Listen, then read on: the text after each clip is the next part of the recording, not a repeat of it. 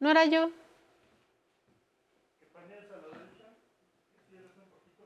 Eh, no, no, no.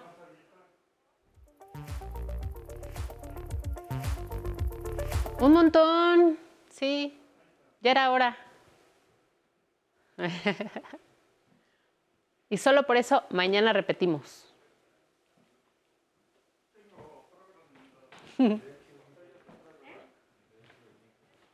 Mañana, no, no es cierto, hasta el viernes. Creo que el viernes.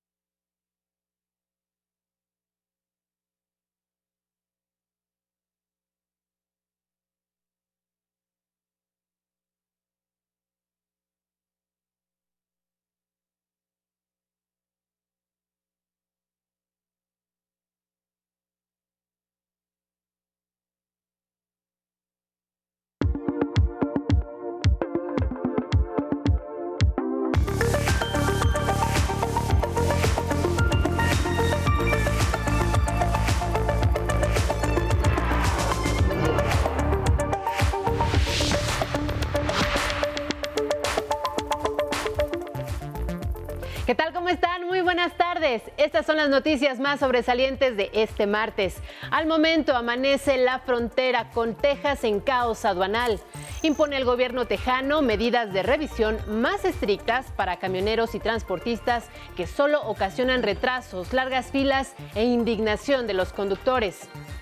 El sector empresarial exportador ya presentó sus reclamos.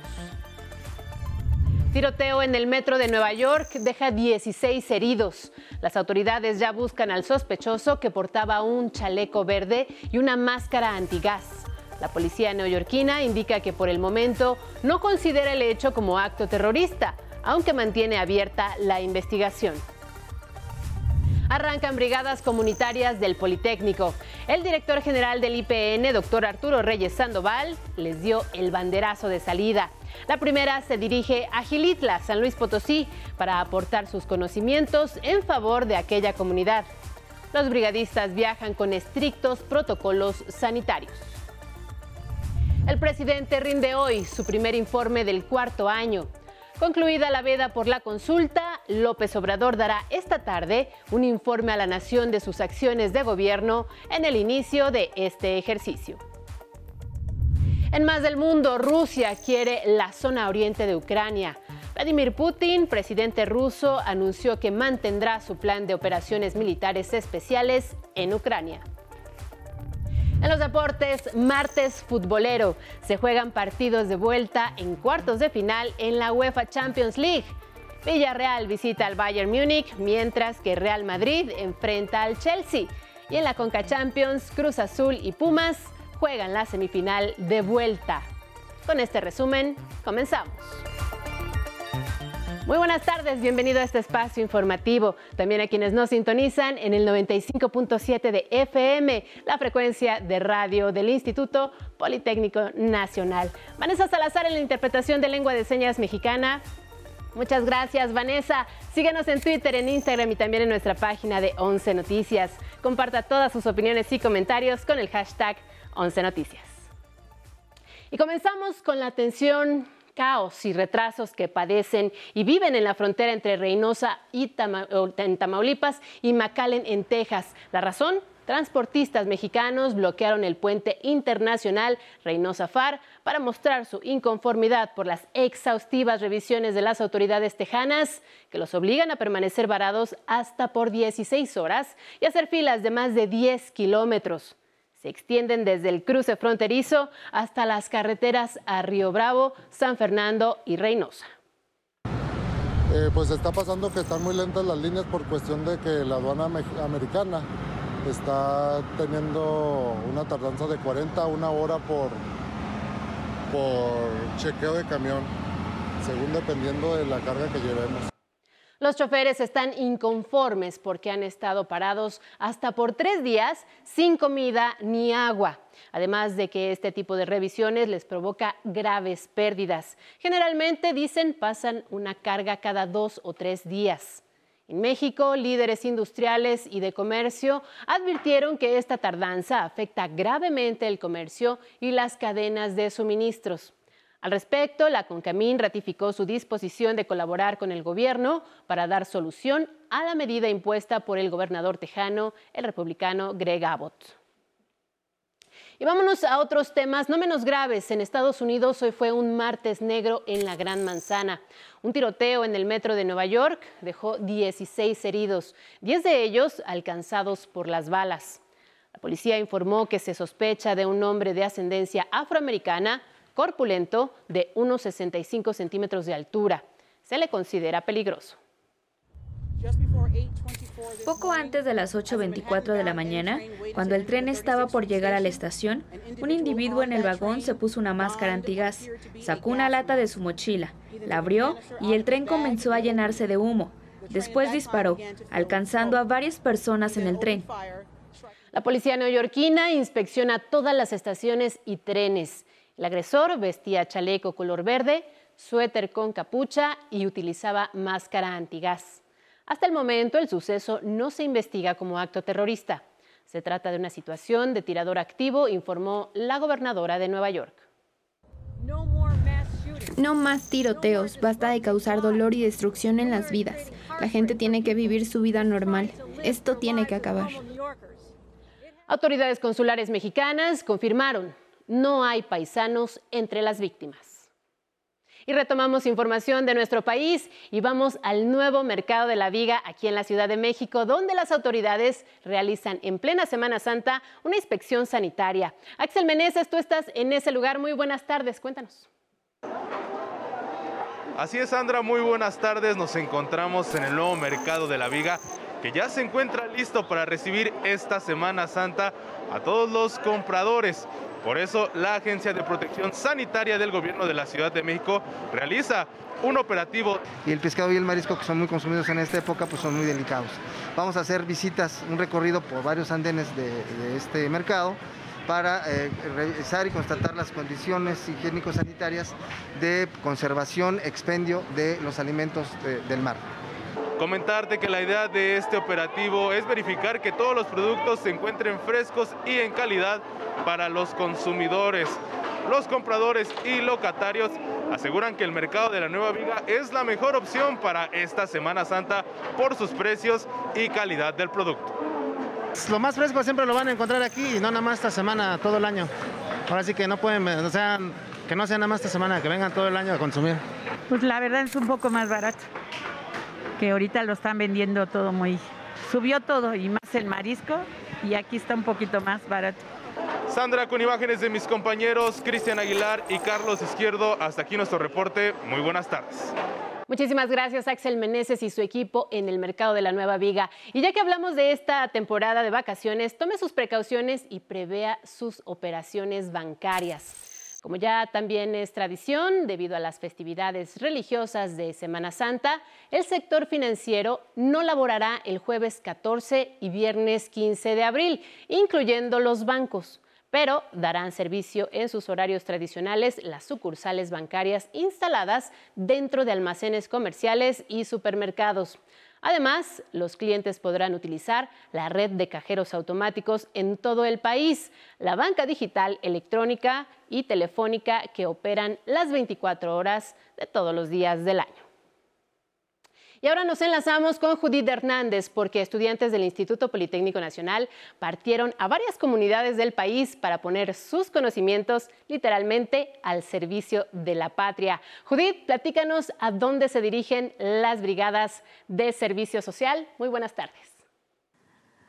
Hola Sandra, ¿qué tal? Muy buenas tardes. Así es, pues después de dos años por fin se reanudaron de forma presencial las brigadas de servicio social comunitario del Instituto Politécnico Nacional y pues esta mañana se dio el banderazo de salida a la primera de cuatro brigadas que saldrán durante los meses de abril y mayo. Esta se dirige ya al municipio de Gilitla en San Luis Potosí y pues para garantizar la salud tanto de los brigadistas como de todas las personas a las que atenderán, esta brigada lleva vigilancia sanitaria. Escuchemos lo que dijo al respecto el director general del IPN, el doctor Arturo Reyes Sandoval. Hay que destacar que esta brigada cuenta con una vigilancia sanitaria muy importante. Es la más cuidada y planificada en toda su historia. En cada uno de los transportes solo se llevarán como máximo 20 pasajeras y pasajeros para guardar la sana distancia en el trayecto. Por otra parte, a las y los brigadistas se les ha proporcionado un kit de protección sanitaria. Así, los estudiantes politécnicos continúan poniendo la técnica al servicio de la patria, en especial en las comunidades más necesitadas. Es el reporte con imágenes de Jorge Bejarano y Yair Maya. Muy buenas tardes. Muy buenas tardes, Judith Hernández, a ti y a todo tu equipo. Y en más información nacional, se agudiza la crisis por incendios y la falta de agua en Nuevo León. En Nuevo León, avanzó a Puerto Genovevo el incendio forestal en el municipio de Santiago. Están en alerta las comunidades de La Noguera, Covadonga y Cola de Caballo por una posible evacuación. Ya son 3.000 hectáreas afectadas. Ahí mismo en tierras de Nuevo León, llegó un avión King Air para apoyar ante la crisis de agua que atraviesa la entidad. La aeronave va a bombardear nubes para generar las condiciones climáticas adecuadas y propiciar lluvias en la región. En San Luis Potosí, rescataron a 130 migrantes en el municipio de Río Verde. Viajaban hacinados en una caja de tráiler refrigerada. Los migrantes recibieron atención de las autoridades locales y del Instituto Nacional de Migración. En el Estado de México, en las últimas 24 horas, fueron ejecutadas 12 personas en los municipios de Ixtapaluca y Tultepec. Cuatro muertos y 10 heridos en un bar de la colonia Santa Cruz, Tlapacoya. Ocho muertos en la colonia La Cañada. No hay detenidos. En Quintana Roo, una familia de cuatro integrantes fue reportada desaparecida en Playa del Carmen y de ella no se tiene noticias desde el 9 de abril, de acuerdo con las fichas de búsqueda emitida por autoridades locales. La familia es originaria de Monterrey, Nuevo León. En Jalisco, la Dirección de Derechos de la Niñez del DIF Guadalajara detectó que en las calles del municipio hay al menos 513 menores de edad que trabajan en vialidades o desarrollan alguna otra actividad. 11 Noticias, Arnold Gutiérrez. Este martes, a partir de las 5 de la tarde, el presidente Andrés Manuel López Obrador ofrecerá el informe de los primeros 100 días de este 2022, que es ya su cuarto año de gobierno. Es el décimo tercer informe trimestral de actividades que ofrece al pueblo de México desde que asumió la presidencia de la República en 2018. Adelantó que entre los temas de los que, dará cuenta a la nación estarán el avance económico de obras, empleo y programas de bienestar. El presidente también informó que tras rendir este informe tomará cuatro días de asueto como parte de la Semana Santa. Estará en Palenque, Chiapas, desde el jueves al domingo y reanudará sus actividades el lunes 18 de abril. Ciudadanos e integrantes de organizaciones sociales como el Frente Nacional en Defensa de la Reforma Eléctrica se manifiestan frente a la sede de la Cámara de Diputados en apoyo a la iniciativa de reforma en materia energética del presidente Andrés Manuel López Obrador. Que se eleve a grado constitucional, que sea patrimonio de todos, que sea un derecho, un derecho humano. O sea, que todos tengamos derecho y acceso a la electricidad señalaron que regresarán a la Cámara de Diputados el próximo domingo, día en que se realizará la sesión en el Pleno y que no impedirán el acceso de los legisladores. No venimos a, detener este, la sesión, venimos a que sepan que estamos a favor de la reforma eléctrica y que estamos en contra de que sean traidores a la nación, que luchen por un México, que luchen por su pueblo. En asuntos judiciales, el juez de control del Centro de Justicia Penal Federal del Reclusorio Norte, Artemio Zúñiga, canceló también hasta nuevo aviso la audiencia intermedia que se tenía programada para este martes contra el exdirector general de Pemex, Emilio L., por el caso Odebrecht. Como se sabe, la cita era a las 9 de la mañana y buscaría concretar un eventual acuerdo reparatorio. Ayer, ante la falta de documentos y a petición de las partes, el juez Zúñiga suspendió y difirió, sin fijar nueva fecha, la audiencia intermedia contra el exdirector general de Pemex en el sexenio de Enrique Peña Nieto por el caso de agronitrogenados. En temas de la Ciudad de México, en tres años se han detectado más de 2.300 niñas, niños y adolescentes trabajando en el metro y en la vía pública. Por ello, se han establecido programas sociales enfocados a erradicar el trabajo infantil. Así lo informó la titular del DIF, Estela Damián. Si bien la cifra ha bajado, se estima que hoy en día trabajan 159 pequeños en el metro y 753 en la vía pública. Es la línea 2, este, era una de las que tenía una mayor cantidad de niñas y de niños este, con trabajo infantil. Y en el caso de la vía pública, eh, Cuauhtémoc es un punto para nosotros relevante, Benito Juárez y Miguel Hidalgo.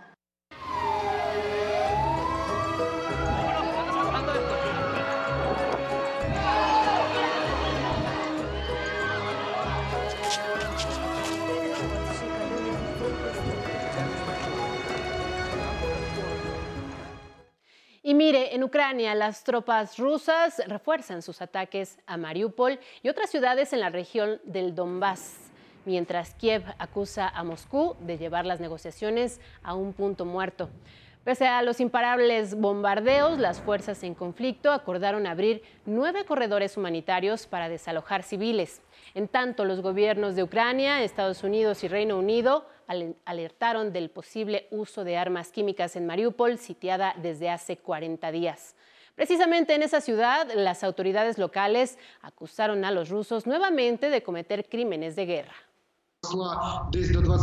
El número de víctimas ha llegado aproximadamente a 21.000 civiles en la pacífica Mariupol. Sabemos y hay evidencias de que desaparecen cuerpos de las calles.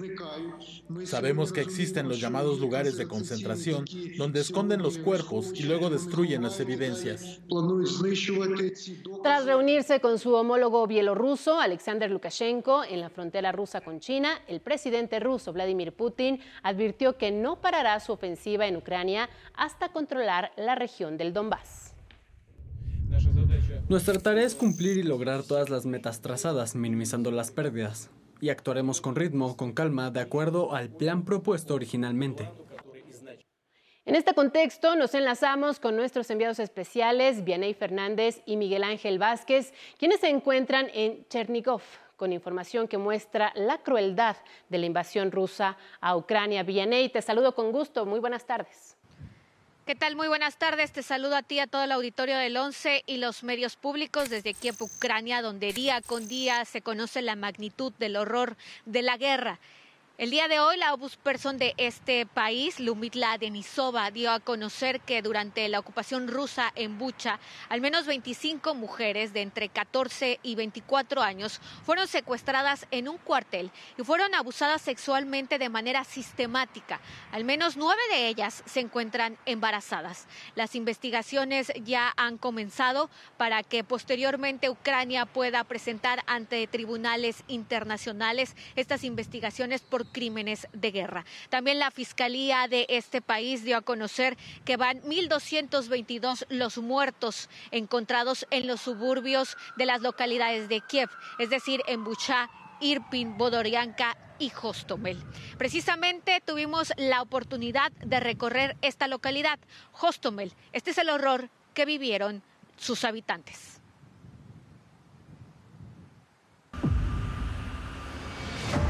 Toda la crueldad en un mismo espacio.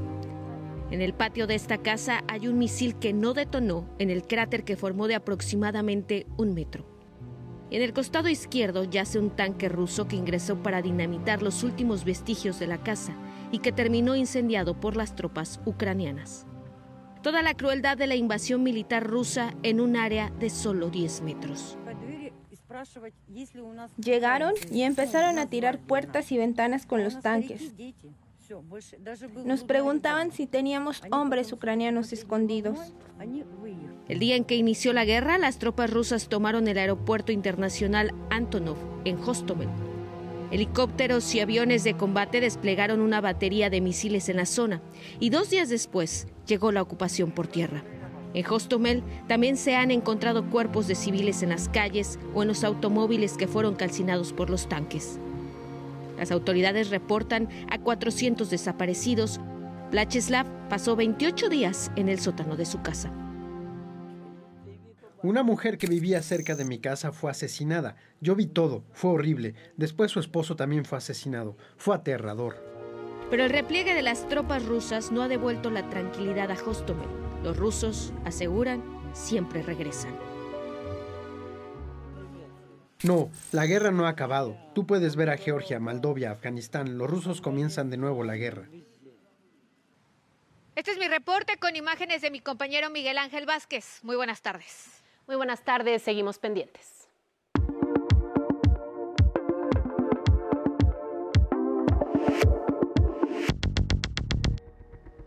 En información del mundo, México presentó argumentos robustos para la validación del juicio contra ocho fabricantes y comerciadores de armas en Estados Unidos, aseveró la Cancillería al término de la audiencia ante el juez de distrito en Boston, F. Dennis Saylor.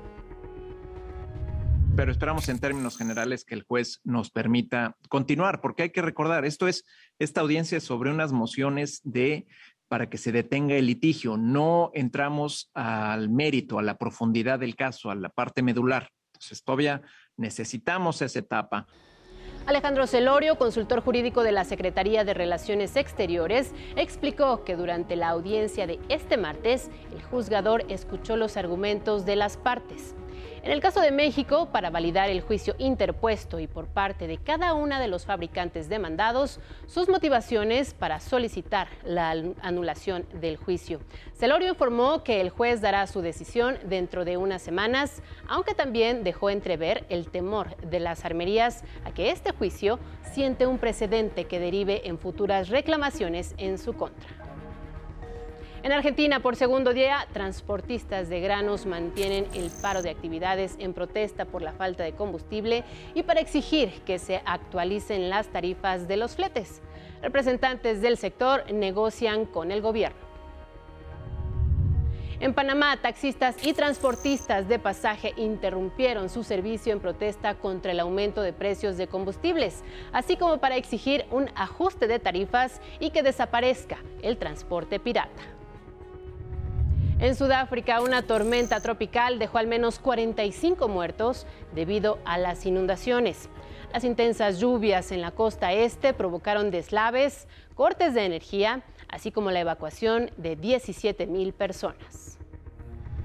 En Filipinas, equipos de rescate buscan sobrevivientes de los deslaves que se registraron en localidades del centro a causa de las lluvias que han dejado 42 víctimas mortales.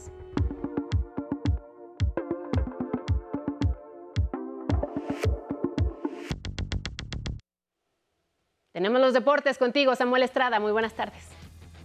Hola Sandra, muy buenas tardes. Hoy es un día futbolero en estos momentos. Se juegan los partidos de vuelta de los cuartos de final de la UEFA Champions League. El sorpresivo Villarreal visita al Bayern Múnich con ventaja mínima para los españoles que en el juego de ida vencieron a los teutones 1-0. El submarino amarillo querrá repetir la dosis. Otro de los cotejos en desarrollo es el Real Madrid ante el Chelsea que en el primer episodio, eh, episodio, los merengues tomaron una ventaja de 3 a 1 con un fulminante hat-trick de Karim Benzema. El francés podría ser el próximo ganador del Balón de Oro. De Europa regresamos a América porque aquí en México esta noche se jugará la semifinal de vuelta de la Liga de Campeones de la CONCACAF entre Cruz Azul y Pumas a las 9 de la noche.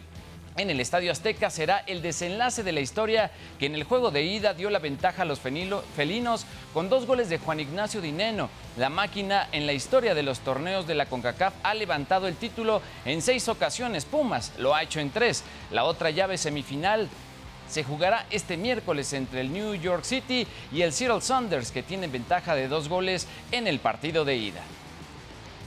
Vamos a otros deportes. El tenista español Rafael Nadal no jugará el ATP 500 de Barcelona del 17 al 25 de abril debido a la lesión que padece desde la Indian Wells, por lo que el número 4 del mundo no podrá defender el trofeo Conde de Godó que obtuvo el año pasado.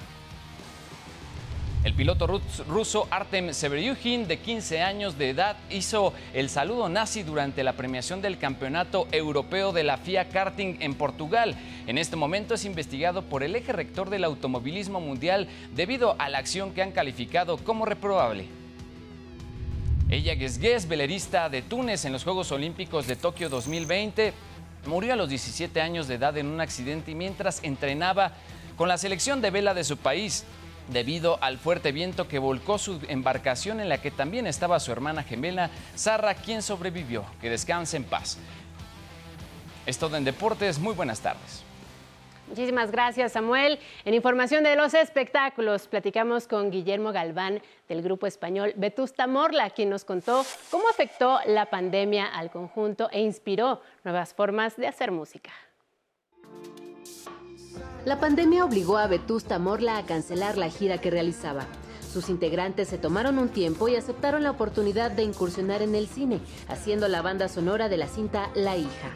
Y a partir de ahí, pues cuando la terminamos, sí que empezamos a, componer y a, a, ver de qué manera podíamos armar un disco nuevo.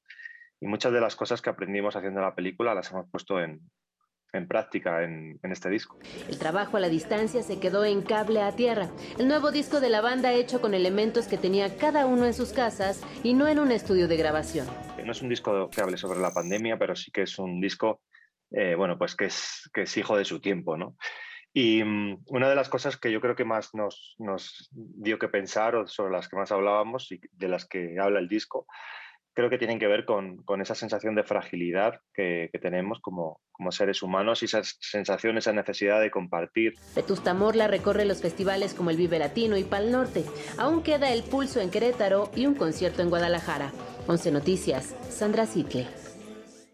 Pueden encontrar cable a tierra en todas las plataformas digitales. Y mientras Netflix estrenó el primer avance del volumen 1 de Stranger Things 4.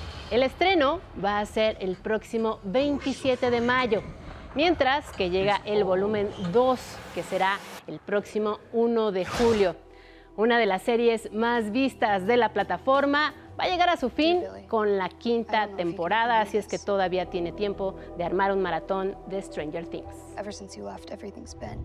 La taquilla mundial puso a Sonic 2 en el primer lugar durante su fin de semana de estreno. En Estados Unidos tuvo 71 millones de dólares recaudados, logrando una taquilla global de 141 millones de dólares. Fue el mejor estreno de una película basada en un videojuego. Sega y Paramount Pictures certificaron que esta es su franquicia más exitosa.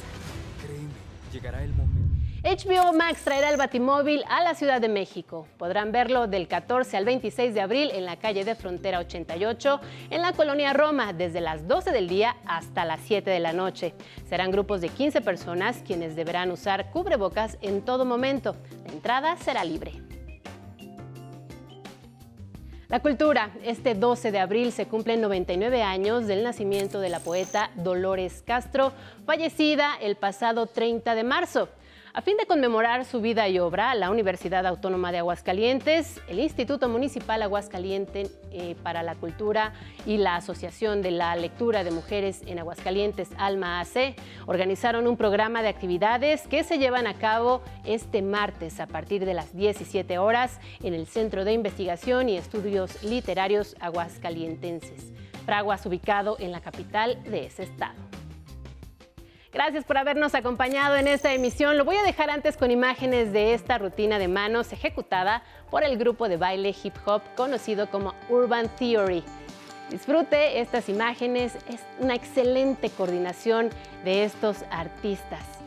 Tenga muy buen provecho, muy buenas tardes y siga con nosotros en la señal del 11.